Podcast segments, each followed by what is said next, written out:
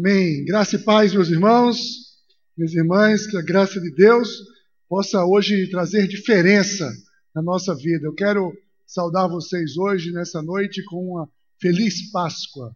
Feliz Páscoa a todos vocês. Né? Feliz Páscoa foi algo que foi conquistado cada, para cada um de nós.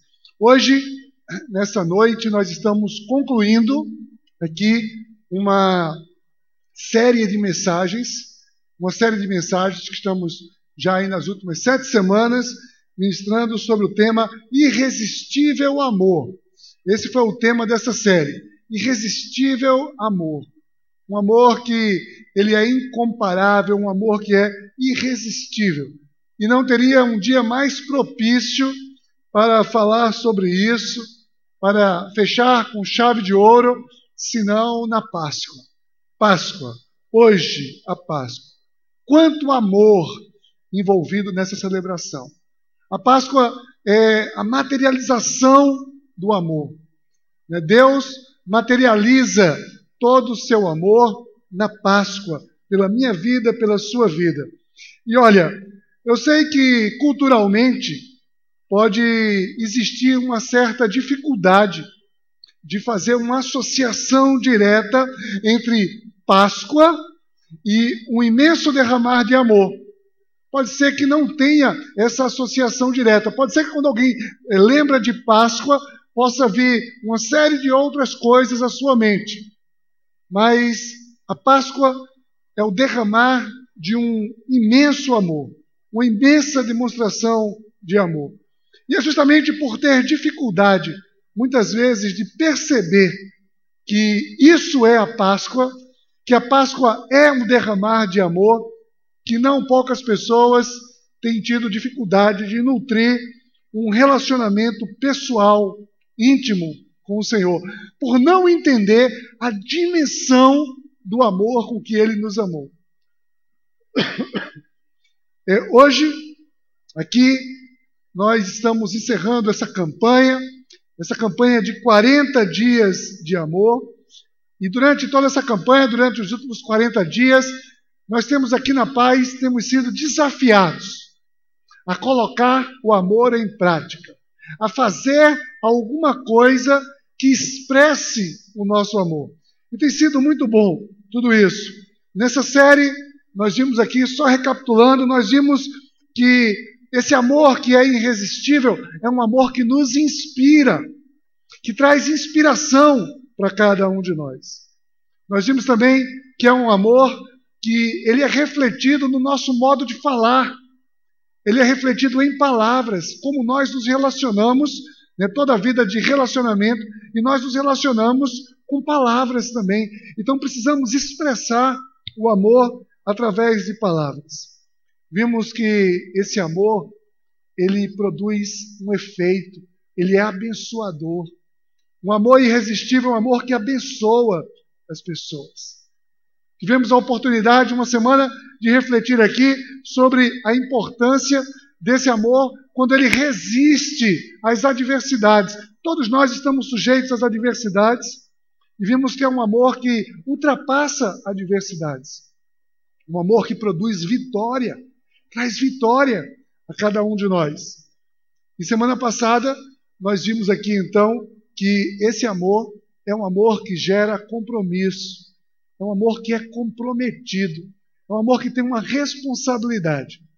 E hoje, hoje encerrando essa série, o tema para essa noite, como que parece que estava esgotado todos os temas de amor, nós hoje vamos, o nosso tema hoje é amor total. Amor total. Nós vamos falar de Páscoa, temos que falar de um amor que é total. Esse é o nosso tema hoje, um amor total. Vamos orar. Vamos nos colocar diante de Deus, então, para essa palavra. Pai, em nome de Jesus, é diante da tua graça incomparável, é diante do teu amor incontestável, nós queremos colocar o nosso coração nesse instante. Vem, Senhor, e lança fora tudo aquilo que possa, possa desviar a nossa atenção daquilo que tu preparaste para as nossas vidas nessa noite. Em nome de Jesus. Amém. Olha, o que é que você entende quando alguém fala assim, amor total? Amor total. O que, é que vem à sua mente como um amor total?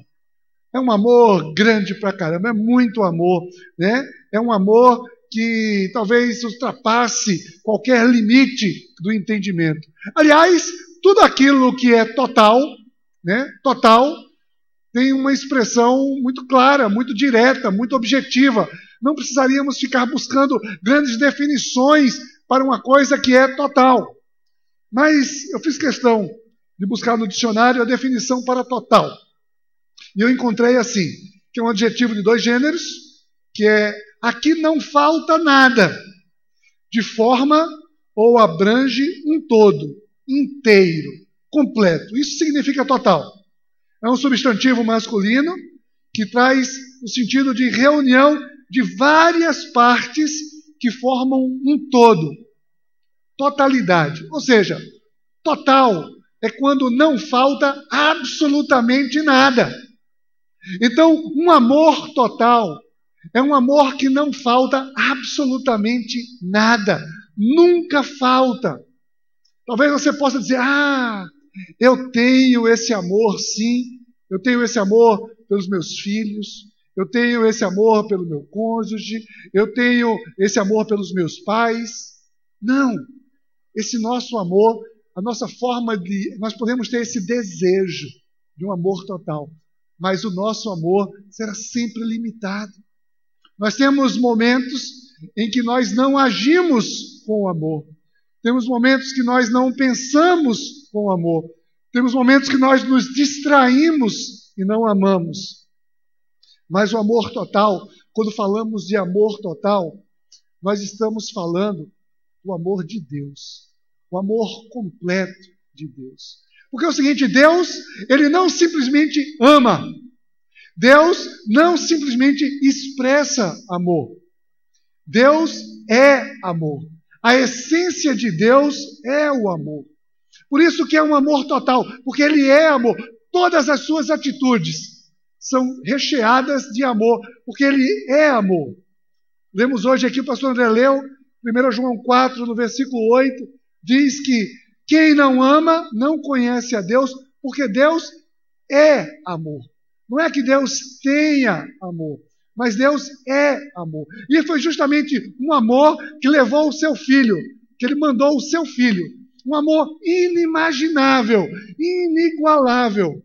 Alguém pode imaginar uma quantidade de amor capaz de sacrificar o próprio filho em prol de pecadores. No caso, a gente aqui, certo? Estou falando da gente aqui, pecadores, né? No caso, nós. Então, foi esse o amor completo, o amor incomparável. Olha, Deus, ele sempre demonstrou amor total à humanidade.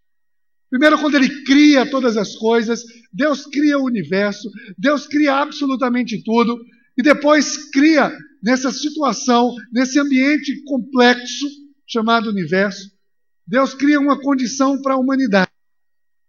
E a humanidade se rebela, desobedece, e mesmo assim, Deus não desiste da criação. Ele providenciou uma arca da salvação, ele levantou uma nação para testemunhar do seu amor. Deus ofereceu leis, ensinamentos, mandamentos para que nós conhecêssemos a justiça e pudéssemos trilhar os seus caminhos. Deus enviou profetas para que pudesse anunciar aquilo que era sua vontade. Mas finalmente, como se não bastasse mais o que Deus já tinha feito, como se faltasse alguma coisa, ele deu o seu próprio filho. Ele deu, ele entregou o seu próprio filho numa expressão inequívoca de um amor total. Hoje é domingo de Páscoa. Domingo de Páscoa é isso, é a celebração desse amor inequívoco, desse amor total, desse plano maravilhoso de Deus. A Páscoa não é a história de um passado qualquer. É a história da minha vida, é a história da sua vida, é a história da nossa vida, é o sentido que Deus trouxe para a nossa existência. O amor total que Ele derramou em Jesus quando envia Jesus para nos resgatar, Ele levou Jesus a ter algumas atitudes, a expressar alguma coisa. E é sobre esse amor total que nós vamos refletir aqui, que nós estamos vendo. Um amor total que levou Jesus a fazer algo, levou Jesus a anunciar, levou Jesus a recrutar discípulos, levou Jesus a realizar milagres, levou Jesus a entregar a sua própria vida. Levou Jesus, em primeiro lugar, a se entregar por mim. Você tem noção disso? Será que é claro isso para você? Será que para você, você tem a certeza? Não, Deus, é, Jesus Cristo veio, ele se entregou pelo pecado dos pecadores. Ah, Deus se entregou pelas pessoas. Ah, Deus se entregou por aquelas pessoas que estavam esperando o Messias. Deus se entregou por qualquer gente, qualquer pessoa. Mas será que você é capaz de dizer: Deus se entregou por mim, por mim, por você, individualmente? Será que você tem essa noção clara que Ele estava pensando em você? Que o seu nome estava escrito ali na cruz e Ele tirou aquele nome e disse: Eu vou no seu lugar. Eu estou indo no seu lugar. Olha, o grande mandamento que nós recebemos do Senhor foi que nós deveríamos amar sobre todas as coisas. Nós somos chamados a amar a Deus sobre todas as coisas. Mas, honestamente, ninguém pode dar o que não tem. Ninguém é capaz de dar aquilo que não tem. Se eu preciso, se eu tenho que dar algo a alguém, eu preciso ter recebido isso primeiro. E devido aos nossos pecados, à nossa natureza egoísta, egocêntrica, pecaminosa, individualista, nós jamais conseguiríamos amar a Deus sobre todas as coisas. Nós jamais conseguiríamos amar a Deus antes dos nossos desejos, antes da nossa satisfação, antes das nossas vontades, antes dos nossos prazeres, antes do nosso egoísmo. Nós seríamos incapazes. Nós estávamos condenados. E justamente por estarmos condenados e sermos incapazes, foi que Jesus se entregou e pagou o preço por nós. Olha o que diz o texto nos versos 9 e 10 do texto lido de 1 João 4, diz assim: Foi assim que Deus manifestou o seu amor entre nós. Enviou o seu Filho unigênito ao mundo para que pudéssemos viver por meio dele. Nisso consiste o amor. Não em que nós tenhamos amado a Deus, mas em que ele nos amou e enviou o seu Filho como propriação pelos nossos pecados. Ele nos amou primeiro, quando ainda éramos pecadores. Paulo escreve aos Romanos dizendo isso. Olha, a vida, a paixão, a morte, ressurreição, de Jesus, tão contada por esses séculos, né, tão encenada, sobretudo nessa época, agora, nesses dias. Essa história definitivamente não narra a história de um carpinteiro. Não é a história de um homem nazareno. Não. Essa é a história da sua vida essa é a história da necessidade da minha vida, da sua vida, que nós estávamos condenados e precisávamos ser resgatados. Nós somos o alvo da paixão de Cristo. Muitas vezes nós enfrentamos problemas, lutas, dores, adversidades, necessidades, e não são poucas as vezes que nós somos quase que instados a pensar: Deus se afastou de mim. Deus se esqueceu de mim. Deus se distraiu. E eu quero dizer a você: não, isso é um engano. Deus nunca se afastou. Aliás, ele nunca esteve tão perto de você, tão atento, tão desejoso, que você pudesse simplesmente se virar em sua direção. Nós é que temos sim nos afastado de Deus, através do nosso pecado, através da nossa autossuficiência, através da nossa murmuração, através da nossa autocompaixão. Nós dizemos: ah, ninguém me ama, Deus não me ama. Ou então, eu não preciso de Deus, eu tenho que me virar sozinho. Ou a gente está no extremo da autossuficiência, ou no outro extremo da autopiedade. E vamos tentando imaginar que Deus se afastou. É verdade que nesse meio tem muitas pessoas que tentam se aproximar de Deus. E muitos até chegam a dizer: Ah, eu tenho feito de tudo para me chegar a Deus. Eu já fiz de tudo. Eu já fui a lugares que você nem imagina. Eu posso imaginar, né? Mas o nosso sacrifício, a nossa religiosidade, as nossas tentativas não são capazes de nos ligar a Deus jamais. Ora, tudo que nós precisamos é compreender que Ele, Jesus, é o novo, é o vivo caminho que nos liga, que nos religa ao Deus Criador. Com humildade, nós precisamos apenas olhar para Cristo e nos apropriarmos. Foi um amor total que o fez se entregar por mim. Jesus quebra a barreira que nos afastava completamente de Deus, para que por meio dele nós pudéssemos ter livre acesso ao Pai. A narrativa da crucificação traz no Evangelho de Mateus, capítulo 27, quando Jesus ali, Jesus diz: está consumado, e suspira, entregando o seu espírito, diz assim, nos versos 50 e 51. E Jesus, clamando outra vez com grande voz, rendeu o seu espírito. E eis que o véu do templo se rasgou em dois, de alto a baixo, e tremeu a terra, e fenderam-se as pedras. O véu que simbolizava a separação do santo lugar, o santo dos santos, a presença de Deus, da toda, toda a congregação, de todo o povo, esse véu foi rasgado de cima a baixo para nos proporcionar um livre acesso a Deus. Jesus resgata, Jesus é a ponte que nos faz atravessar um lamaçal de pecado que nos impedia de chegarmos a Deus. Foi o amor total que proporcionou isso. Mas, em segundo lugar, em Cristo, esse amor total também de Deus em Cristo, levou, sabe o quê? A ele vencer a morte por mim. Vencer a morte. O maior de todos os medos da humanidade: a morte. A morte. Sim, existe um ditado popular que diz assim: Existe solução para tudo, menos para a morte. Né? Você já ouviu isso? Existe solução para tudo, só não tem jeito para a morte. Ah, eu adoro quando eu vejo alguém falando disso perto de mim. Eu chego logo, olha, seus problemas acabaram. Né? Acabaram os seus problemas. Tem um jeito para a morte, sim. E esse jeito se chama ressurreição.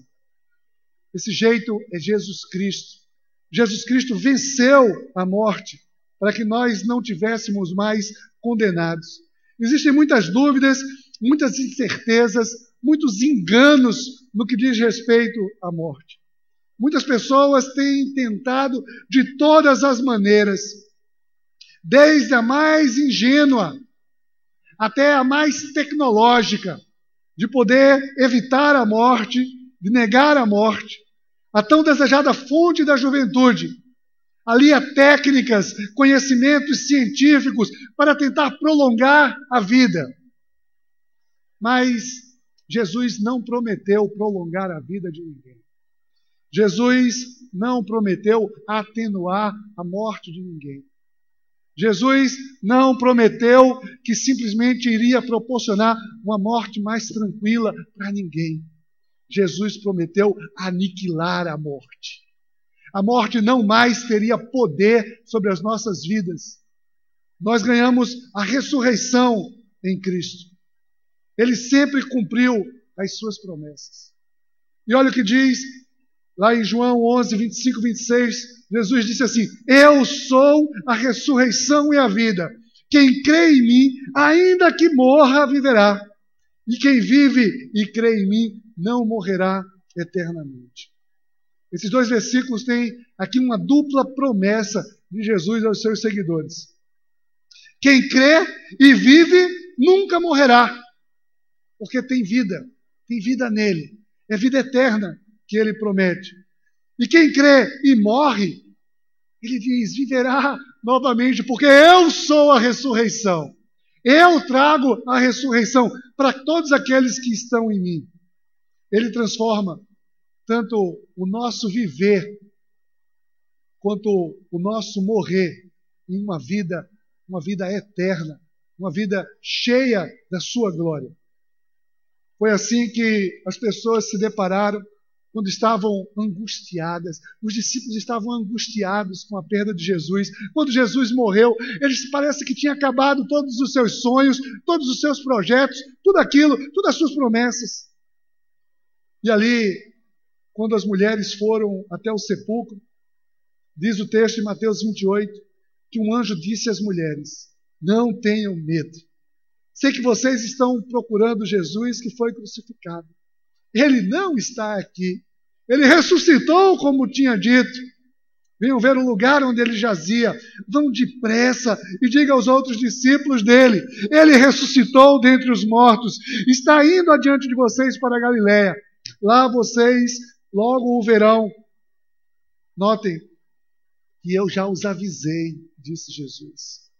Esse foi o amor, o amor total em Jesus que fez com que Jesus se entregasse por cada um de nós e vencesse aquele último inimigo que nos limitava, que era a morte. Mas o amor total em Cristo, ele precisa ter uma consequência. Quando Jesus nos ama, eu falei que ninguém pode dar aquilo que não recebe. Mas e quando nós recebemos? E quando nós recebemos, será que nós temos que reter? Não, nós somos chamados a dar tudo isso. E é justamente o amor total de Jesus que deve me levar a produzir alguma consequência no meu viver. Isso precisa trazer alguma coisa, precisa trazer algum sentido à minha existência. Então vamos ver aqui dois aspectos também.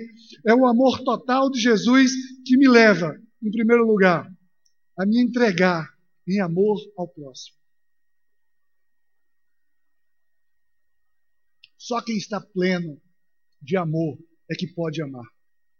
Convenhamos, amar totalmente a Deus pode até ser mais fácil do que amar totalmente uma pessoa, não é verdade?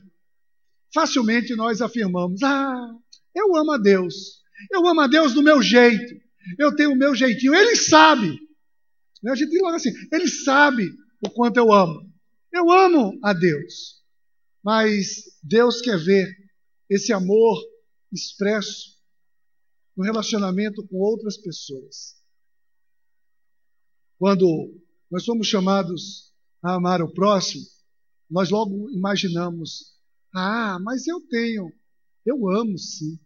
Eu sou uma pessoa que tenho amado pessoas. Mas será que eu amo quem me ama? Será que eu amo quem é merecedor do meu amor? Porque se Deus fosse amar somente quem o amava, ou quem fosse merecedor, ele não teria amado nenhum de nós.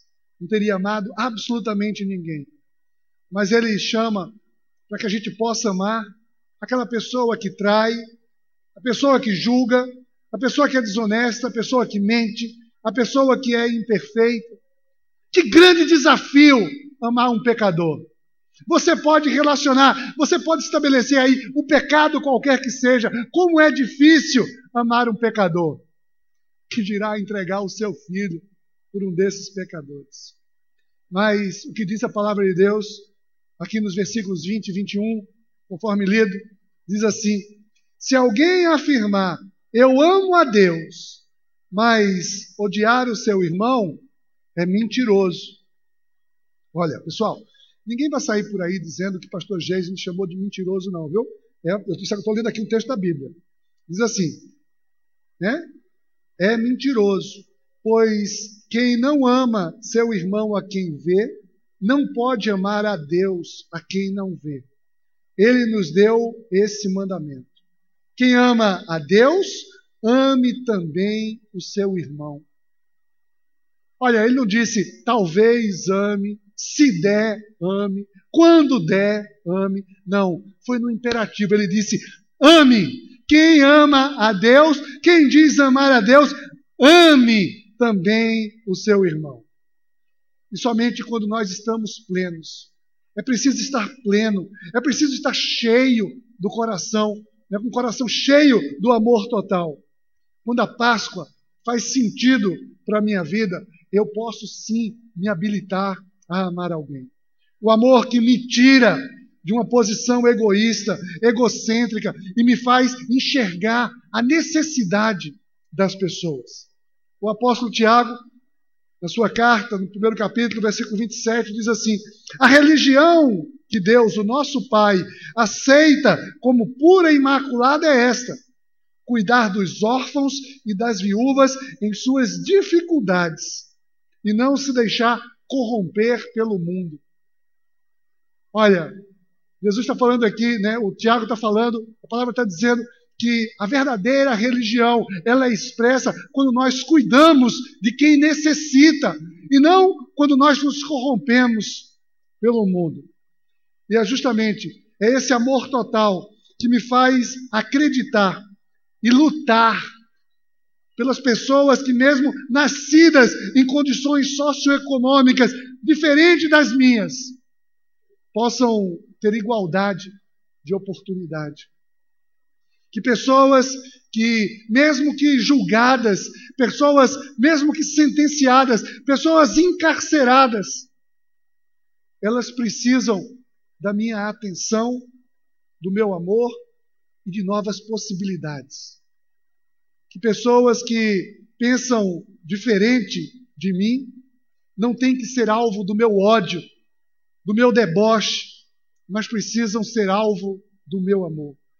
Ora, nós cristãos temos a certeza de que conhecemos a verdade. Cristo é a verdade. Você pode dizer, eu conheço a verdade, se você conhece a Cristo. Meus queridos, quando nós conhecemos a verdade, nós não podemos legar aos outros a compreensão. Nós temos que ser muito mais tolerantes com aquele que não conheceu a verdade ainda, aquele que não está pleno do amor total. Nós temos o amor total. Nós, nós temos uma dívida com as pessoas que não conhecem a Jesus Cristo. Nós precisamos no Senhor, nós precisamos transformar a cultura de ódio, a cultura de egoísmo em uma cultura de amor. Não é apenas para uma campanha que devemos nos dispor a amar, mas nós nascemos para uma nova vida. O novo nascimento deve produzir em cada um de nós uma nova personalidade, um novo modus operandi. Nós precisamos agora agir diferente. E é justamente esse amor total é justamente quando nós recebemos, quando nós estamos cheios desse amor total, que pode fazer com que eu possa realmente me entregar em amor ao próximo. Uma das principais evidências de quem vive a plenitude do amor total de Jesus é ser levado através das suas atitudes, fazer com que pessoas venham a conhecer o amor de Deus. E é justamente esse segundo ponto. O amor total me leva a fazer o seu amor conhecido. Olha, certa vez eu li uma frase que dizia mais ou menos assim, era alguma coisa, eu não quero, eu não lembro quem é a citação, mas dizia mais ou menos assim: Olha, o que você faz às vezes fala tão alto que eu não consigo entender o que é que você diz. O que você diz. Às vezes nós estamos gastando tanta energia querendo dizer, dizer, repreender, mostrar, afirmar, queremos falar, queremos argumentar. Nós falamos, falamos, falamos, falamos, falamos. Mas o que nós fazemos, as nossas atitudes gritam, impedindo que as pessoas possam ouvir aquilo que estamos dizendo. Todos nós temos as nossas convicções, as nossas percepções, as nossas certezas, e muitas vezes nos enchemos de argumentos e de retóricas. Mas, como eu já disse antes, o Senhor não cobra de nós absolutamente nada que Ele não tenha antes nos dado. E Ele nos amou primeiro, para que nós pudéssemos tornar conhecido o seu amor através das nossas atitudes. E os versos 11 e 12 desse texto lido diz assim: Amados, visto que Deus assim nos amou, nós também devemos amar-nos uns aos outros. Ninguém jamais viu a Deus. Se nos amarmos uns aos outros, Deus permanece em nós e o seu amor está aperfeiçoado em nós. Olha, deixa eu dizer uma coisa para vocês. Existem algumas pessoas que jamais entrarão numa igreja cristã. Presta atenção no que eu estou dizendo. Jamais, né? Pelo que, obviamente, o milagre, a transformação, mas ao a gente ver uma pessoa, a gente imagina que aquela pessoa jamais ela entrará numa igreja cristã. Aquela pessoa jamais abrirá uma Bíblia para ler. Dificilmente ela abrirá o seu coração em arrependimento, em uma oração a Deus. Você conhece alguém com esse perfil?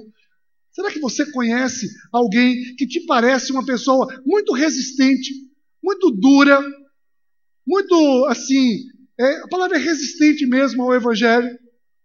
Pois bem, se você conhece, talvez, preste atenção, você talvez seja a única oportunidade dessa pessoa conhecer o amor de Deus. Deus está esperando, já que essa pessoa não vai abrir uma Bíblia, já que essa pessoa não vai a uma igreja, já que essa pessoa não fará uma oração, Deus está esperando que a tua atitude, que tem acesso a essa pessoa, possa tornar conhecido o seu amor. Nós temos responsabilidade. Deus tem expectativas com cada um de nós. No plano perfeito do amor de Deus total, ele incluiu a igreja. E eu não estou falando de uma organização, uma instituição, eu estou falando de um organismo vivo. Eu estou falando de nós, corpo, pessoas. A igreja que é formada por mim e por você. Uma responsabilidade de fazer e de tornar conhecido esse tão grande amor que levou um homem justo a morrer e a pagar o preço pelo pecado de pecadores. Por isso que Jesus, quando estava próximo ali da sua partida, voltar aos céus, reúne os seus discípulos e disse, como está relatado em Mateus 28, 19 e 20, disse assim: Vão, façam discípulos em todas as nações, batize-os em nome do Pai, do Filho e do Espírito Santo, ensine-os a obedecer tudo o que eu lhes ordenei, e eu estarei com vocês até o final dos tempos. Nós não queremos, nós não precisamos sair por aí combatendo a religiosidade, a espiritualidade de absolutamente ninguém. Cessem-se os argumentos. Nós precisamos amar essas pessoas. Nós precisamos anunciar que esse amor com o qual nós amamos está disponível a ela também. Nós precisamos, através do nosso amor. O amor total é a Páscoa. A Páscoa é o amor total de Deus pela minha vida, pela sua vida, pela vida de toda a humanidade. Eu não sei, meu querido, minha querida, como é que anda a sua vida. Como é que andam as suas relações, como andam os seus relacionamentos. Mas preste atenção, eu quero dizer uma coisa ao seu coração nessa noite. Não permita não permita que as frustrações e as decepções do passado contaminem o seu futuro. Não permita. Não permita que a mágoa, que o rancor, que o ódio contamine o seu coração. Não permita que as dúvidas, as incertezas, os sentimentos contaminem a sua mente. Olhe para o amor total de Jesus.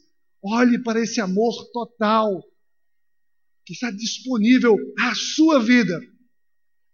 Olha, na história da nossa salvação, um dia teve uma manjedora. Uma manjedora que trouxe uma nova esperança. Deus menino nasceu. Libertador nasceu. Mas aquela esperança se cumpriu quando a manjedora ficou vazia. O menino cresceu e anunciou a libertação. No caminho da minha história, da sua história, houve uma cruz.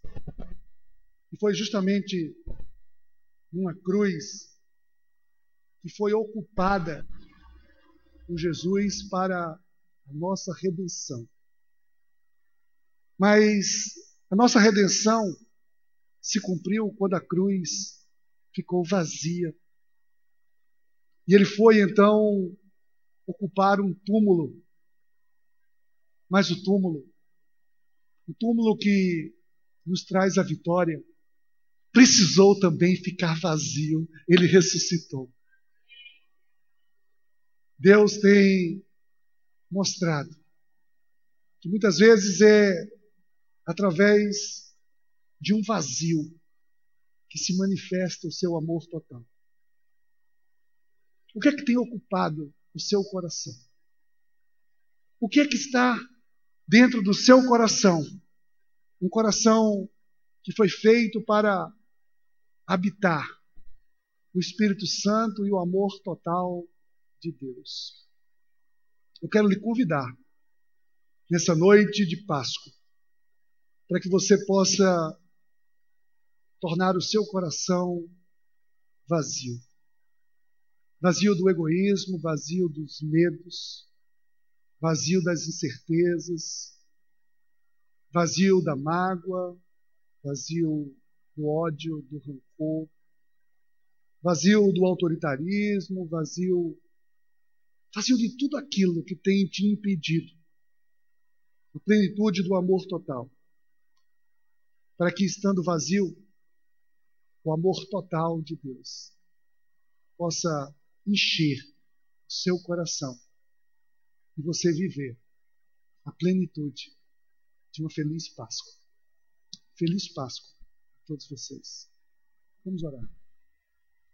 Deus, em nome de Jesus, nós nos colocamos diante de Ti, Pai.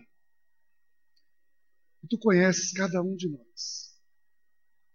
Oh, Pai, não queremos mais continuar, Pai, pensando, tentando, chega de tantas tentativas.